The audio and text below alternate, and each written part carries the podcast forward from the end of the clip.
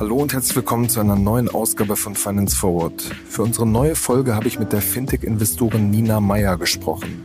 Nina ist seit vier Jahren jetzt beim Wagniskapitalgeber Earlybird, der für seine vielen Fintech-Investments bekannt ist, beispielsweise bei der Neobank N26, aber auch beim zuletzt gescheiterten Krypto-Startup Nuri. Nina betreut neuere Fintech-Wetten von Earlybird, darunter Namen wie Finmit oder Hakuna. Im Podcast mit ihr haben wir gemeinsam auf das Jahr 2022 geschaut, welche Hoch- und Tiefpunkte es in der Fintech-Szene gab, welche wichtigen News untergegangen sind und wer zu den großen Enttäuschungen gehörte.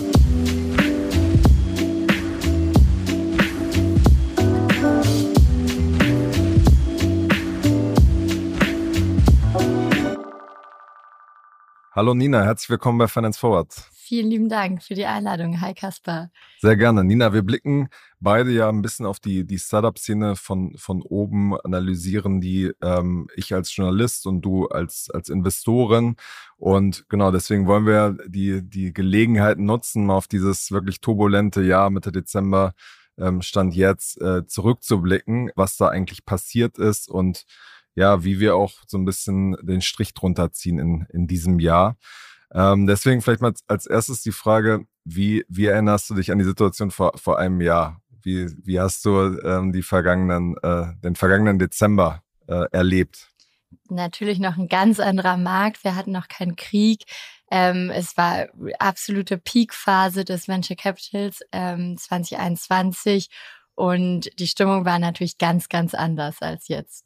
Wie, wie kannst du das ein bisschen ähm, greifbarer machen? Ähm, ja, also wenn man sich allein die Zahlen anschaut, dann war in 2021 das VC-Funding-Volumen bei einem absoluten Peak. Ähm, und auch dieses Jahr wurde an sich noch viel investiert, also mehr als je zuvor, wenn man 2021 ausklammert. Und damals waren einfach Finanzierungsrunden enorm schnell. Der Markt war extrem kompetitiv. Ähm, also auf den einzelnen Deals hat man jedes Mal gegen andere Investoren konkurriert und musste sehr, sehr schnell sein, um überhaupt in die spannenden Runden reinzukommen. Und äh, ja, also klassische Peak-Phase, würde ich sagen.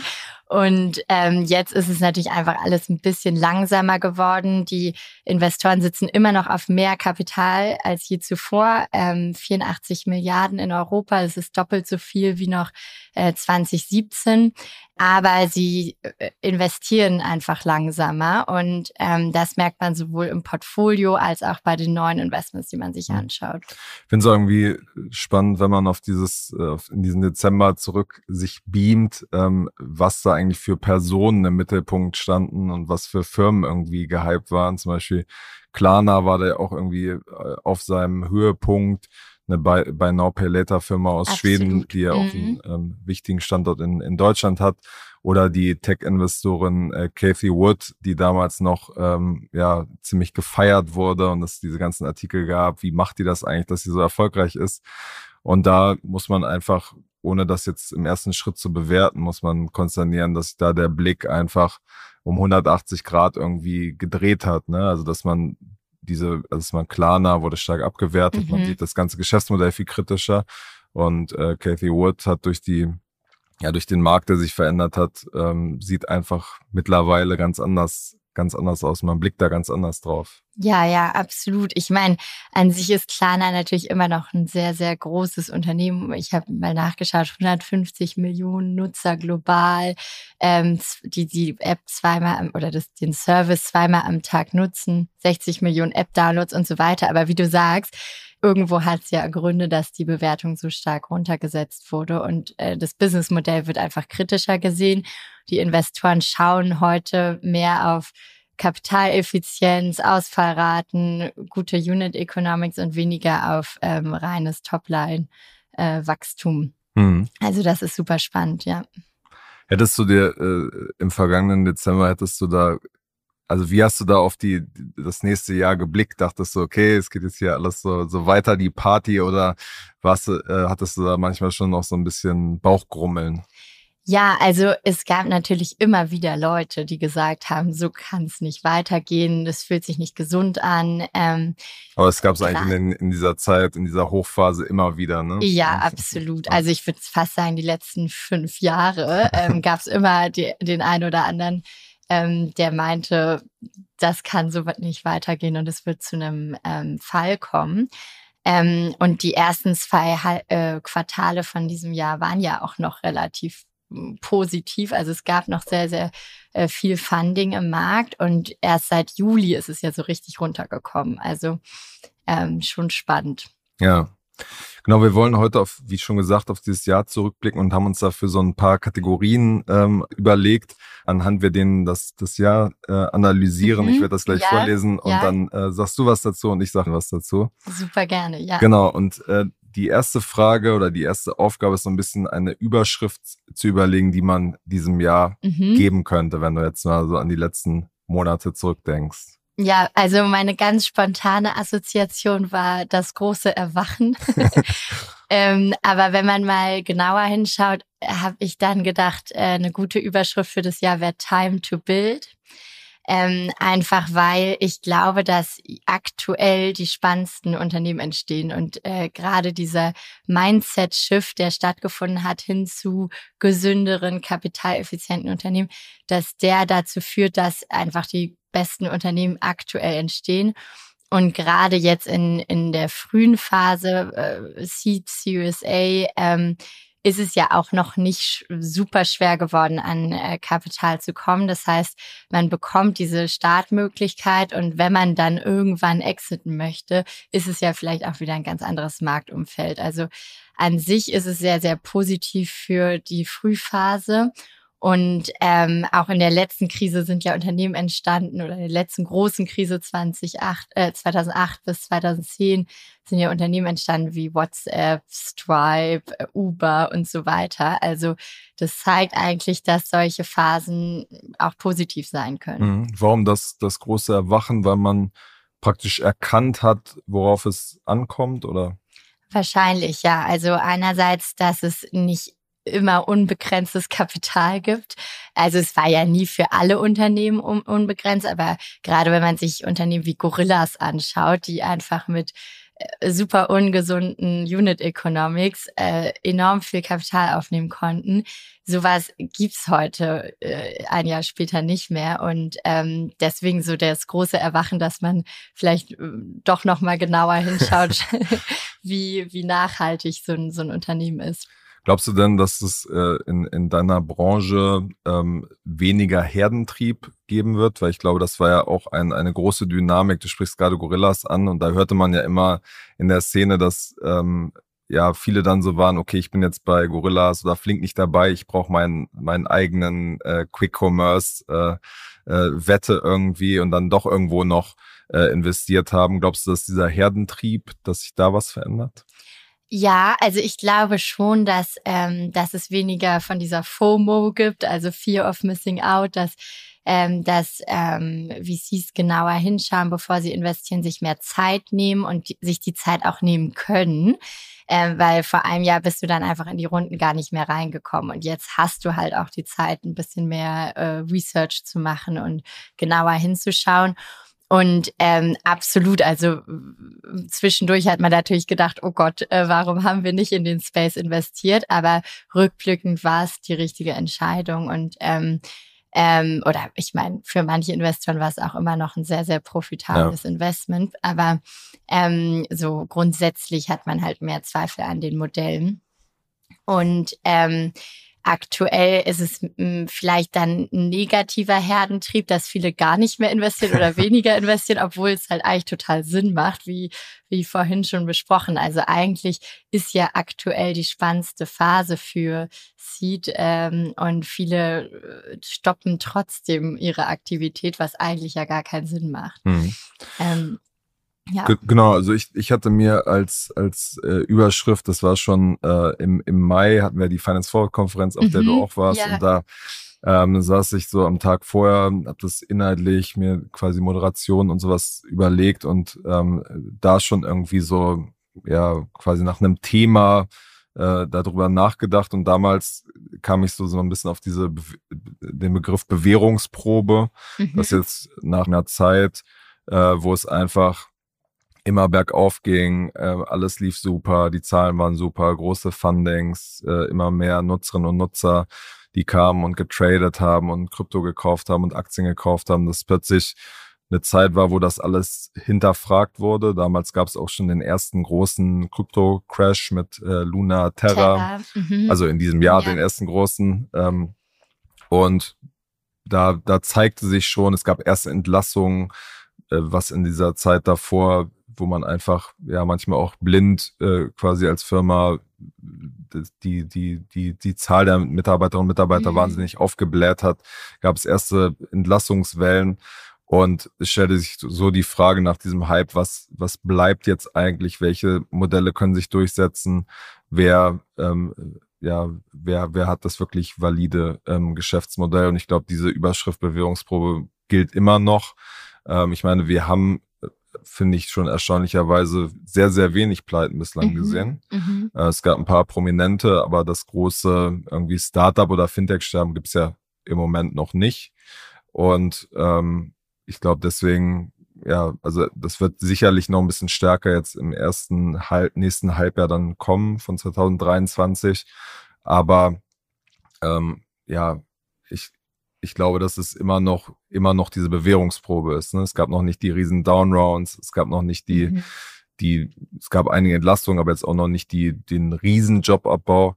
Von daher glaube ich, dass das, was du sozusagen in der frühen Phase beschreibst, es müssen jetzt neue mit gesünderen Metrikenfirmen an den Start gehen, wird auch in diesem späteren äh, Segment müssen jetzt, wenn, wenn dann die, die großen Dickschiffe, sag ich mal, wieder rausgehen und nach, nach Funding suchen oder den nächsten Schritt irgendwie wagen, wird dann irgendwie der Moment der Wahrheit erstmal kommen, so, ne? Und ob sie es schaffen, dann ähm, nochmal mit mehr bewertet zu sein, nochmal schaffen, irgendwie ja nicht aus einer nicht aus einer Defensivposition mhm. ähm, heraus agieren zu müssen, sondern wirklich irgendwie weiter Gas geben können und weiter ähm, äh, wachsen können. Ja, also 100 Prozent sehe ich ganz genauso wie du. 2023 wird auf jeden Fall spannend. Also wer wird sich da bewähren? Äh, wer wird es schaffen? Und ähm, ich glaube auch, dass es einfach dieses Jahr zu ganz viel Fokus geführt hat, was du schon meintest. Ähm, es wurden einfach nicht mehr crazy viele Märkte eröffnet oder Side-Projects gestartet und so weiter, sondern es wurde sich viel mehr auf das Kernbusiness äh, fokussiert. Und ähm, die meisten hatten ja auch noch relativ viel ähm, oder relativ lange One-Way ähm, bis ins nächste Jahr hinein. Deswegen wird es auf jeden Fall spannend zu sehen, wer es dann schafft, ähm, vor allem Growth-Investoren noch zu überzeugen. Hm. Ja. Macht ihr euch denn da, was euer eigenes Portfolio angeht, macht ihr euch da Sorgen? Also wir hatten natürlich auch ähm, Ereignisse wie Nuri dieses Jahr, die, die hm. natürlich ähm, negativ waren. Ähm, insgesamt ist unser Portfolio ziemlich gut aufgestellt. Okay, das heißt sozusagen, was Runway und sowas angeht und das, wenn die dann nächstes Jahr wieder rausgehen müssen, machst, machst du dir für die Firmen, die du betreust, noch nicht die, die großen Sorgen? Also für die, die ich betreue, an sich nicht. Die meist, also es haben auch einige wirklich dieses Jahr gerade frisch nochmal Kapital aufgenommen. Ähm, es gab eine Flat Round, ähm, aber das stört jetzt in dem Sinne ähm, nicht äh, so stark. Und ich denke mal, dass die Firmen, die ich betreue, relativ ähm, gut aufgestellt sind. Aber ich meine, Fingers crossed. ja. Genau. Ja. Die nächste ähm, Kategorie ist äh, eine News, die in diesem Jahr passiert ist, die eigentlich aus unserer beider Sicht irgendwie groß ist, aber ähm, im, im sage ich mal, Buzz äh, mhm. ein bisschen untergegangen ist. Was, was hast du da gefunden? Ja, gute Frage. Ähm, äh, fand ich gar nicht so einfach. Was mir aufgefallen ist, dass ähm, sehr wenig über das Tech-Ökosystem in der Ukraine berichtet wurde. Und das wurde jetzt ganz spannend dargestellt im letzten Atomico-Jahresreport, ähm, dass im Prinzip in der Ukraine die IT- und Kommunikationsbranche die einzige Exportindustrie war, die gewachsen ist, äh, sogar zu Kriegszeiten. Das zeigt einfach, wie wichtig äh, Technologie ist und wie standhaft auch.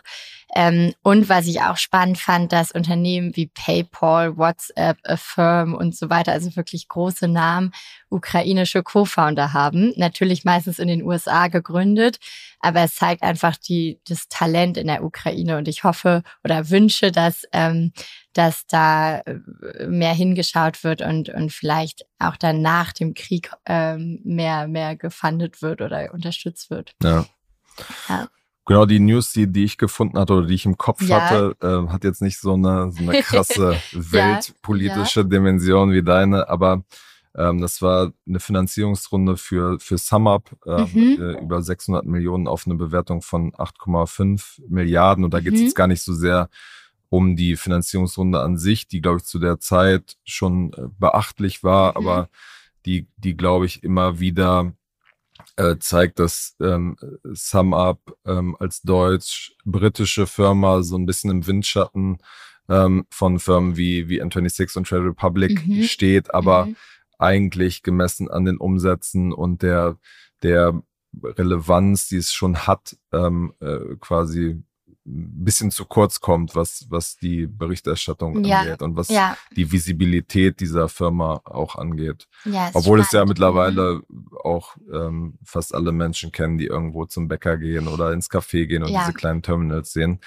Ähm, von daher ähm, fand ich das, war das eine News, die ein bisschen zu kurz gekommen ist, wo ich auch gehört habe, dass sie jetzt im Gegensatz zu, zu anderen Playern da nicht die großen Einschränkungen. Also mhm. bei manchen Finanzierungsrunden war es ja so, dass sie auf dem Papier dann super gut aussahen, aber im Hintergrund äh, die Terms dann gar nicht so gut waren. Und da hatte ich zumindest äh, aus dem Markt gehört, dass das, dass sie da nicht, so, dass sie da keine großen ähm, Einschränkungen hinnehmen mussten. Und das ist dann schon schon irgendwie beachtlich. Und ähm, ja, ich bin gespannt, wie dieses, äh, wie diese Pläne aufgehen, dass jetzt auch äh, quasi so eine Endkunden-App mhm. äh, starten wollen, also sozusagen nach dem Vorbild von von Square Block äh, so eine quasi so ein Cash-App Pendant mhm. starten wollen. Ähm, da bin ich mal gespannt. Die ersten Versuche, die ich mir so angeschaut habe, das hat mich noch nicht so äh, noch nicht so überzeugt, okay. muss ich sagen. Ähm, aber auf jeden Fall insgesamt eine sehr faszinierende Firma die, glaube ich, ähm, äh, unterbelichtet ist, gemessen an der, der Relevanz, die sie für den deutschen Markt einfach hat. Absolut super spannend und auch passt auch gut zu Satispay und anderen Finanzierungsrunden, die so im Payment-Bereich äh, stattgefunden haben dieses Jahr, die auch sehr, sehr positiv waren.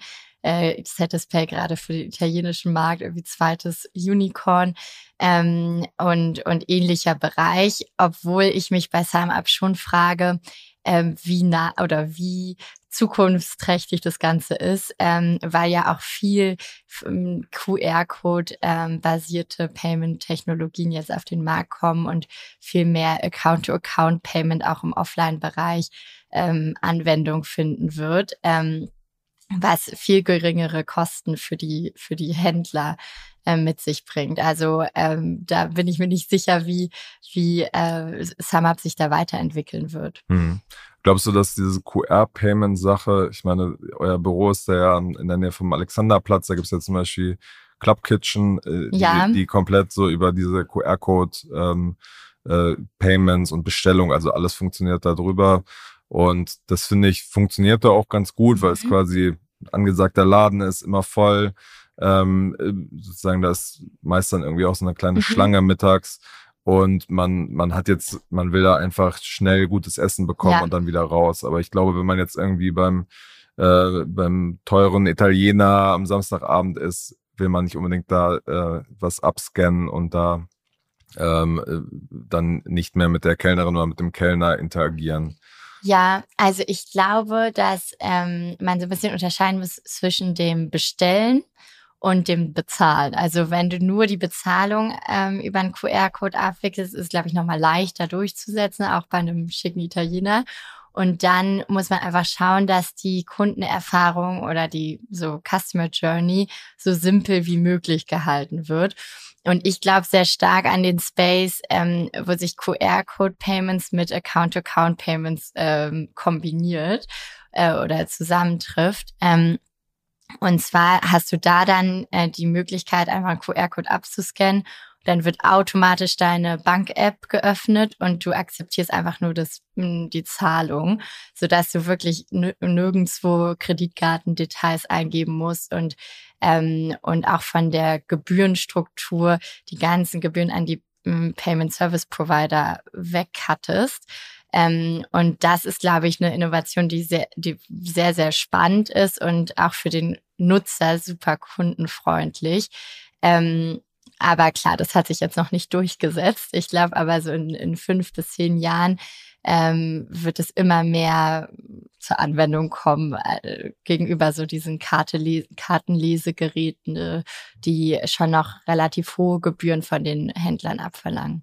Hm, aber es kann natürlich auch sein, dass SumUp dann auch sowas integriert. Ja, ne? absolut. Also die müssen sich einfach weiterentwickeln in meinen Augen. Ja. Ja. Ich meine, was, was das Bezahlen angeht, äh, frage ich mich halt, ob das für die Restaurants äh, von Interesse ist, weil man da vielleicht einfach weniger Trinkgeld gibt, oder? Ich glaube sozusagen die persönliche Komponente, dass man äh, eine Person da stehen hat, gibt man vielleicht dann lieber doch äh, ja. 10 bis 20 Prozent, ja. ähm, als wenn man einfach per App zahlt und dann abhauen kann? Ja, das ist eine gute Frage. Ich meine, es kann natürlich auch eine Person kommen und dir so einen QR-Code hinhalten.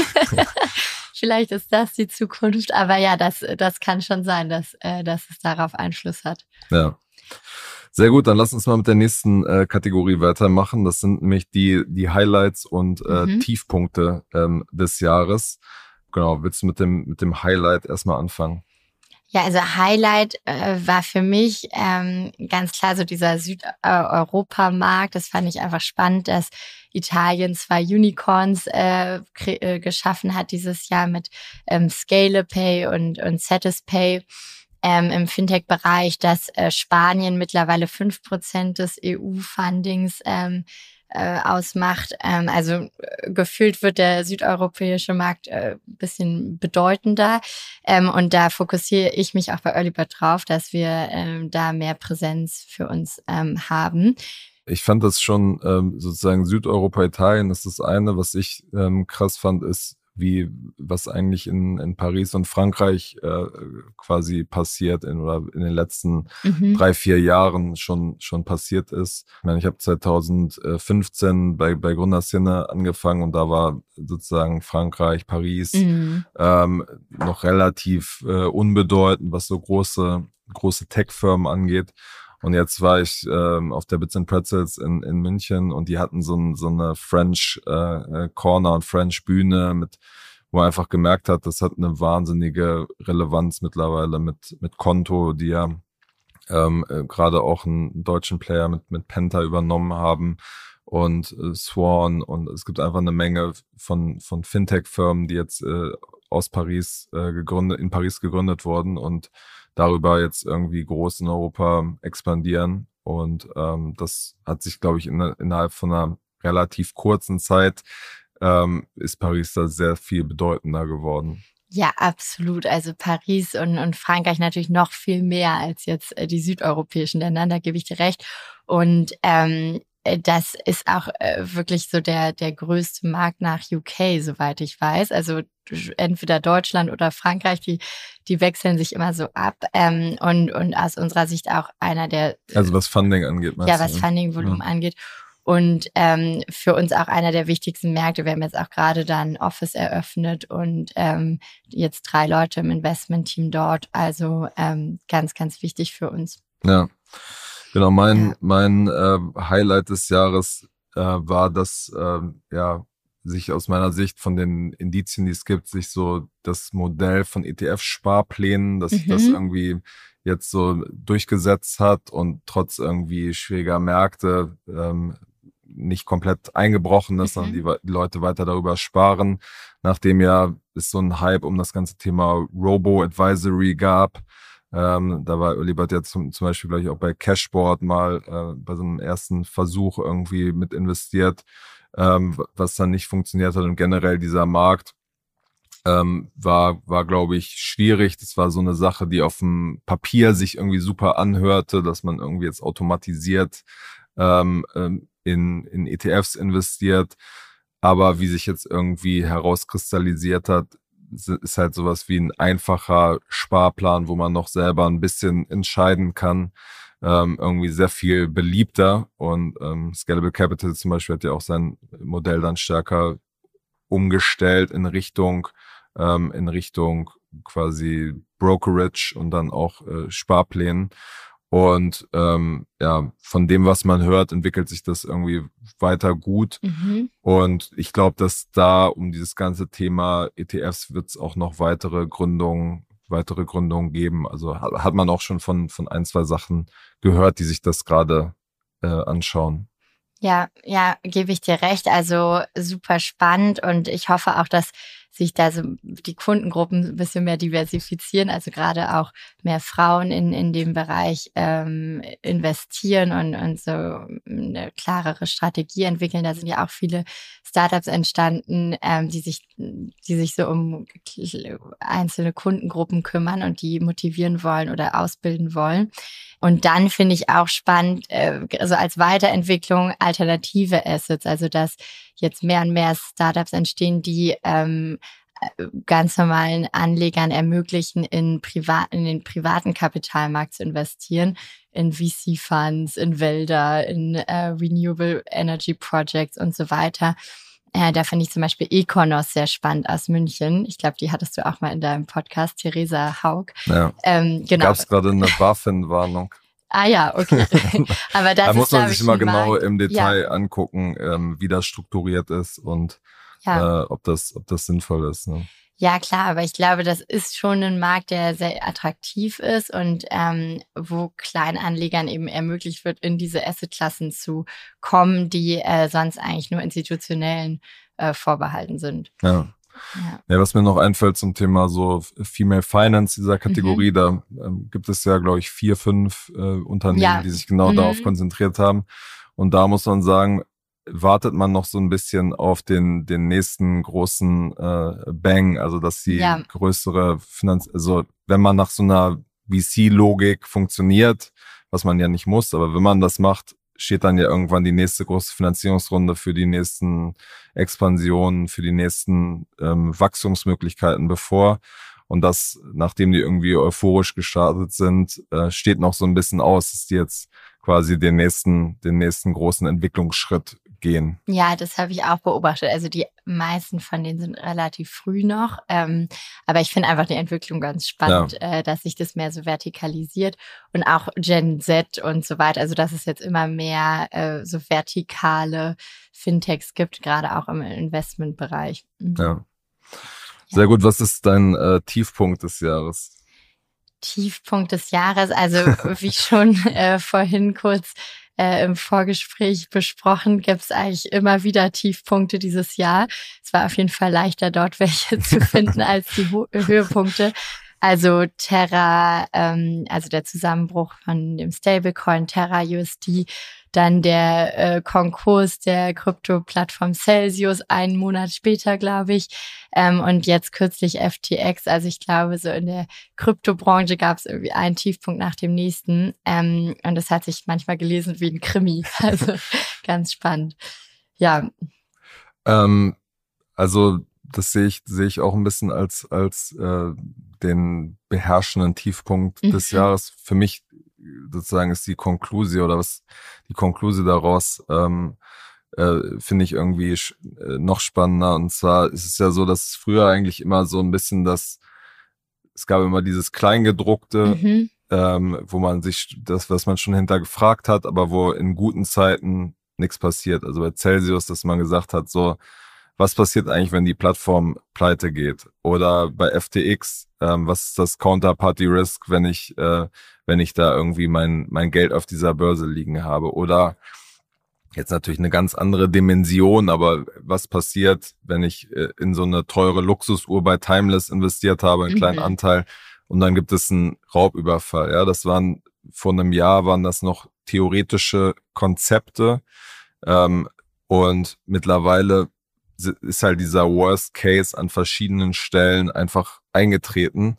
Und ich glaube, dass man quasi in Zukunft dann viel stärker auf dieses Kleingedruckte guckt oder gucken sollte zumindest und einem klar werden muss, okay, das sind die Risiken tatsächlich und es kann sein, dass einer der größten, gehyptesten Player irgendwie äh, pleite geht und dass es vielleicht sinnvoll ist, ähm, äh, entweder sein, sein, sein Krypto-Guthaben auf, auf ein Hardware-Wallet zu ziehen oder über verschiedene Börsen äh, zu verteilen oder zu überlegen, wer ist äh, am besten reguliert in diesem Bereich. Also dass man viel stärker überlegt, ähm, was sind die Risiken und wie gehe ich eigentlich damit um. Ich glaube, das ist von etwas sehr Theoretischem ist jetzt, hat dieses Jahr einfach gezeigt, es kann passieren. Ja, absolut. Und also dieser riesen Vertrauensverlust, den du gerade angesprochen hast, oder die Glaubwürdigkeit dieser ganzen Industrie, ist, wird natürlich auch noch weiter Wellen schlagen und wird vielleicht dann zu ganz neuen Lösungen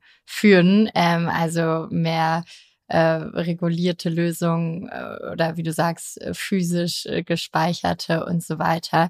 Also ich glaube auch, dass äh, Positives daraus entsteht, aber natürlich jetzt erstmal äh, die ganze Branche darunter enorm leidet. Ähm, und äh, auch, was ich so spannend finde, ähm, von der VC-Seite, wie wenig da teilweise hinterfragt wurde oder ähm, ob wir da vielleicht auch teilweise viel genauer hinschauen müssen. Okay, das siehst du auch als Trend, dass, dass, ähm, dass das jetzt gemacht wird, dass man genauer hinguckt. Ja, gerade in der Branche, glaube ich, wird viel, viel stärker auf ähm, Seriosität und, und ähm, äh, ja, Backup-Lösungen Wert gelegt. Ja. ja. Genau, die nächste Kategorie ist äh, ein Trend, der sich äh, nicht bestätigt hat. Was, was ja, ist dir da eingefallen? Ähm, also ich habe sofort an diesen One-Click-Checkout-Space ähm, gedacht. Der wird sich, glaube ich, noch bestätigen, aber in 2022 hätte ich gedacht, wird da viel, viel mehr passieren oder wird sich das viel schneller entwickeln. Es gibt eine Reihe von Emerging Player in dem Bereich in Europa. Also, Wer ist da zum Beispiel? Also in Frankreich Get Just, in UK gibt es Volume, Simpler, AdUp und so weiter. In, in Deutschland Ivy. Also es gibt so äh, bestimmt eine Handvoll äh, oder zehn ähm, europäische Seed Companies in dem Bereich und auch Bold, ähm, der US-Player, der wirklich dort absoluter Marktführer ist, hatte Ende letzten Jahres mal verkündet, nach Europa zu kommen. Und ähm, da hätte ich gedacht, dass sich das noch viel schneller entwickelt und dieses Jahr sozusagen von One-Click-Checkout dominiert wird. Aber das kommt wahrscheinlich erst nächstes Jahr. Ja, wie, also für die Leute, die das nicht kennen, wie genau funktioniert das? Ähm, also da gibt's verschiedene Ansätze. Bei ähm, den meisten ist es so, dass man äh, sozusagen One-Click heißt, dass du die äh, Payment-Option wie bei Amazon schon auf der Produktseite hast im E-Commerce-Bereich und nicht erst in, in einem Warenkorb sozusagen ganz am Ende bezahlst. Und dann muss man meistens beim ersten Zahlungsvorgang ähm, von einem Anbieter einmal seine ganzen Kreditkartendaten angeben. Und wenn du dann in, beim nächsten Mal bei diesem Online-Shop zahlst oder auch bei einem anderen, der zum Beispiel auch Bolt verwendet, kannst du dann innerhalb von einem Klick wie bei Amazon Pay quasi ähm, auf einem Klick zahlen. Ähm, und ähm, andere Lösungen, die jetzt gerade in Europa entstanden sind, sind eben auf auch Account-to-Account-Payments basierend. Das funktioniert dann so, dass sich einfach deine Bank-App öffnet und du dadurch innerhalb von einem Klick zahlst, was eigentlich noch viel innovativer ist. Und ähm, Europa war da einfach immer zurück, weil Amazon noch auf einem Patent gesessen hat bis 2017, ähm, das dann ausgelaufen ist. Ähm, aber da ist eben einfach viel weniger passiert als in den USA. Und ich glaube, dass das nächstes Jahr dann kommen wird. Mhm. Glaubst du denn, dass das diese neueren Player ähm, schaffen werden, sich da zu etablieren oder dass es eher dann die, die großen äh, Payment äh, Companies schaffen, das äh, quasi selber zu, anzubieten, wie zum Beispiel Stripe oder ja. Co. Also ich glaube, das ist die Kernfrage, mhm. die viele beschäftigt. Ähm, die neuen Player haben halt teilweise innovative Ansätze, wie dieses Account-to-Account-Payment über deinen Bankaccount. Ähm, und das könnte schon eine ausreichende Differenzierung sein. Aber es ist natürlich einfach ein sehr kompetitiver Markt und ähm, schwer sich durchzusetzen. Andererseits auch ein riesengroßer Markt und, ähm, und enorm attraktiv, ähm, gerade weil du eben zeigen kannst, dass über diese Produkt, also diese One-Click-Checkout-Experience die Conversion Rate in dem E-Commerce-Shop sich deutlich steigert. Ähm, und das ist so attraktiv für die E-Commerce-Shops, dass es natürlich jeder möchte. Ähm, also ich glaube, da ist super viel Potenzial und vielleicht schafft es der ein oder andere Challenger, da äh, Marktanteil abzugreifen. Ja. Nee, für mich ist ein, ein Trend, der, der hinter meinen Erwartungen zurückgeblieben ist, oder generell zwischen mhm. Erwartungen der Branche und das ganze Thema Super-Apps. Das war mhm. äh, im vergangenen Jahr so ein riesen, riesen Hype-Thema. Ja. Und ähm, ja, ich glaube, viele der Fintechs haben auf dieses Konzept auch gesetzt, weil sie zeigen mussten, wir, wir haben hier einen größeren Markt wir, wir haben noch weitere äh, Wachstumsambitionen ähm, in, in, in neuen Geschäftsfeldern. Zum Beispiel Klarna hatte da äh, Ende letzten Jahres große Pläne äh, verkündet, wie sie das Produkt äh, umbauen und so eine allumfassende Shopping-App äh, quasi etablieren, aber auch N26, Revolut, ähm, alle schielten in diese Richtung. Und ähm, ich war da, war und bin da relativ fasziniert. Ich habe vor glaube ich, vier, fünf Jahren ähm, mal so eine chinesische Bekannte gesprochen, mhm. die mir auf ihrem Handy mal gezeigt hat, wie es in China halt funktioniert. Und ich verstehe schon, dass das irgendwie eine, ja, dass das Leute, wenn sie das zum ersten Mal sehen, beeindruckt, weil man halt wirklich alles darüber machen mhm. kann, von irgendwie Kinokarte buchen, Taxi, Restaurant, alles funktioniert über, über eine ähm, App. Und man sieht jetzt ja mit äh, Elon Musk und Twitter, dass ähm, der auch wieder mit diesem Gedanken spielt, das, das anzubieten. Aber wenn man sich jetzt äh, quasi die letzten zwölf Monate anguckt, muss man sagen, dass da produktmäßig wenig passiert ist, ja. was irgendwie ein Beleg dafür ist, dass es auch so, so funktionieren kann. Und ich glaube, dass es weiter theoretisch kommen kann, ob es jetzt von Fintech-Firmen kommt oder von Google Maps oder sowas zum Beispiel, kann man, glaube ich, jetzt im Moment noch nicht absehen. Aber man muss sagen, dass es jetzt erstmal ähm, nicht funktioniert hat in den letzten zwölf Monaten. Ja, also ich glaube, bei vielen Unternehmen wurde das auch einfach pausiert, gerade weil Fokus gefragt war und äh, eben gerade auch bei Klarna äh, ganz andere Probleme hatten. Ähm, und da kommt vielleicht noch was. Also ich schätze auch, dass es jetzt äh, gerade diese Zusatzprojekte oder Produkterweiterungen bei vielen erstmal pausiert wurden wegen der Funding-Situation. Okay. Ja. Genau, die, die nächste Kategorie ist Trend, der sich äh, beschleunigt hat und der vielleicht mhm. ähm, ja, schneller voranging, als man es angenommen hätte. Ja, also wir haben ja dieses Jahr in Hakuna investiert, ein Embedded Insurance äh, Unternehmen. Ich glaube, das ist ein Trend, der ähm, sich auf jeden Fall in 2023 auch noch weiter beschleunigen wird ähm, und in dem viel passiert ist dieses Jahr ähm, äh, auch getrieben gerade in Deutschland durch eine neue regulatorische Lage. Also ab 2023, ab Januar ähm, dürfen oder dürfen Merchants keine also Garantieverlängerung, also Händler. also Händler, genau, dürfen keine Garantieverlängerung mehr verkaufen ohne eine Versicherungslizenz.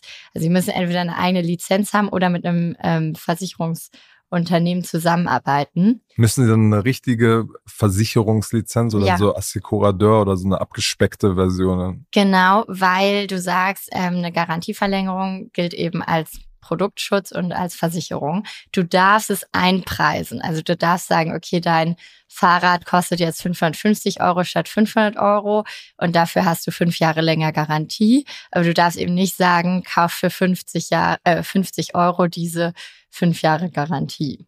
Und das führt eben dazu, dass immer mehr Unternehmen auch mit Tech-Playern zusammenarbeiten wollen, die einfach viel agiler sind und schneller, um sowas anzubieten. Das bezieht sich jetzt nur auf Deutschland, aber ist, glaube ich, ein Treiber. Und dann dadurch, dass ähm, das E-Commerce-Spending zurückgeht, denke ich auch, dass viele mehr auf Monetarisierung der einzelnen Kunden Wert legen und dann sowas wie ähm, Versicherung als zusätzlichen Umsatzkanal ähm, hinzufügen wollen. Hm, aber es ist nicht so, dass jemand zum Beispiel wie, wie Apple, da kennt das ja jeder, der irgendwie ein iPhone mal gekauft hat, dass es dann diese Verlängerung gibt. Ja. Die arbeiten doch heute auch schon mit Partnern, oder? Ja, absolut. Also die ganz großen Unternehmen wie Apple oder Amazon und so weiter, die haben oft schon ähm, etablierte Versicherungsunternehmen als Partner. Aber das sind ganz lange Projekte ähm, und das muss sich eben für die Versicherungsunternehmen auch lohnen, so also große Projekte zu starten. Und jetzt wird es eben viel mehr demokratisiert, dass auch kleinere Händler sich das leisten können und die Lösungen werden viel flexibler. Also das ist, glaube ich, so ein Trend Embedded Insurance, an den ich glaube, dass der sich weiter beschleunigt. Okay, okay. ja. Ähm, genau, bei den, bei den Trends, die, die ich sehe, ähm, sind das, das hast du vorhin auch schon, schon angesprochen, durch die, das ganze mhm. Krypto, durch die, die mehreren Krypto-Crashs und äh, Sachen, die wir, Krisen, die wir in diesem Jahr gesehen haben, dass sich, glaube ich, zwei Sachen beschleunigen. Einmal das ganze Regulierungsthema, wird jetzt, glaube ich, äh, in den nächsten Monaten weiter auf der Agenda stehen und da wird schnell überlegt, wie man, äh, wie man damit umgehen kann. Und auf der anderen Seite wird sich alles, was rund um Decentralized Finance passieren wird, wird sich, glaube ich, auch nochmal beschleunigen, weil einfach durch den großen prominenten Crash einer einer Börse wie FTX und ich meine, es gibt jetzt ja auch die ganzen Berichte über Crypto.com und ähm, auch über Binance gibt es äh, durchaus kritische Stimmen und von daher glaube ich, dass sich da ähm, für viele jetzt zum ersten Mal irgendwie das wirkliche Argument für Decentralized Finance zeigt. Und ich glaube, dass auf beiden Seiten was passieren wird, Regulatorik und Decentralized Finance. Und dann wird man sehen, ob DeFi es quasi schafft, auch den Massenmarkt ähm, ähm, quasi zu erreichen, dass die Leute, dass es so einfach auch wird. Das ist ja der Ansatz von, von einigen ähm, jungen Playern, dass es so einfach wird, dass es, äh, obwohl es decentralized mhm. ist, auch quasi für jemanden, der Trade Republic benutzt, äh, quasi nutzbar ist. Ja, super spannend und, und glaube ich auch stark dran. Aber ähm, muss eben jetzt auch viel passieren, um dieses Vertrauen wieder zurückzu äh, gewinnen. Ja. ja.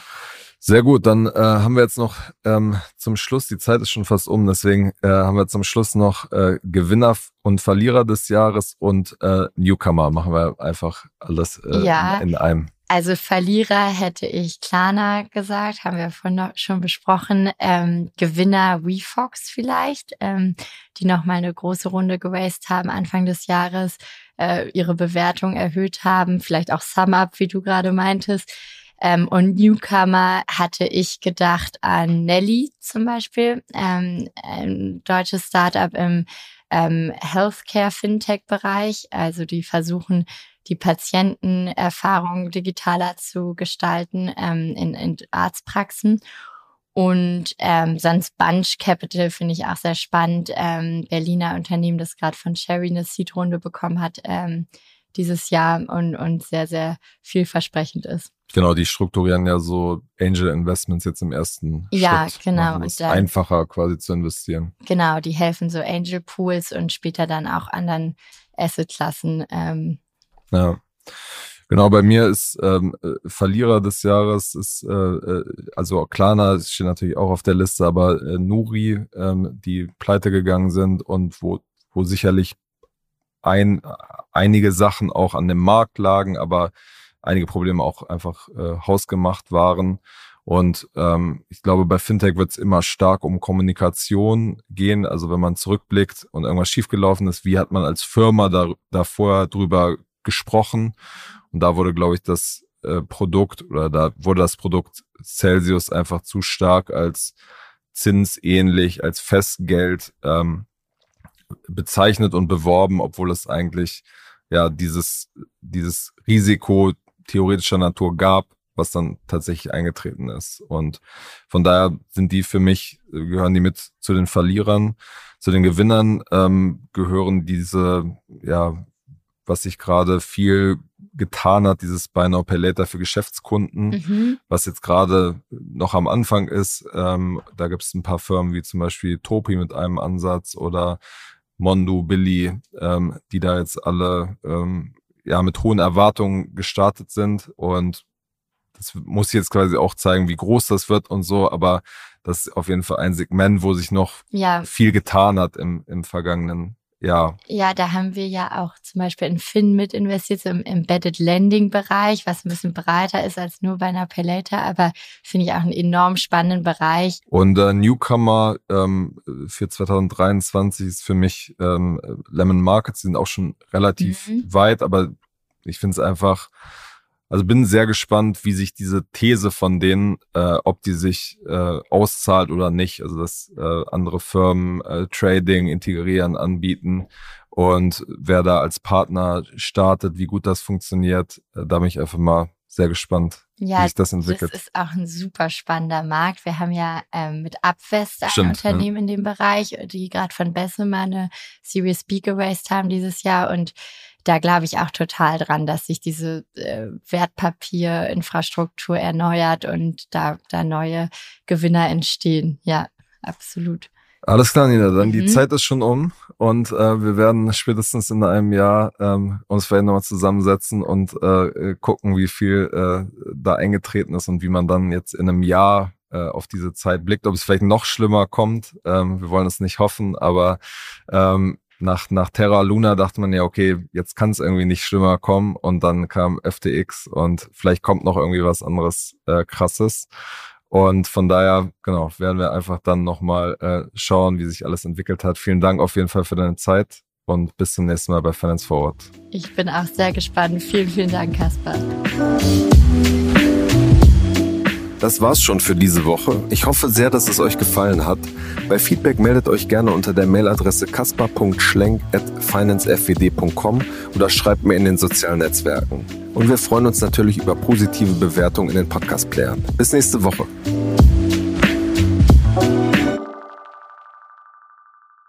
Dieser Podcast wird produziert von Podstars bei OMR.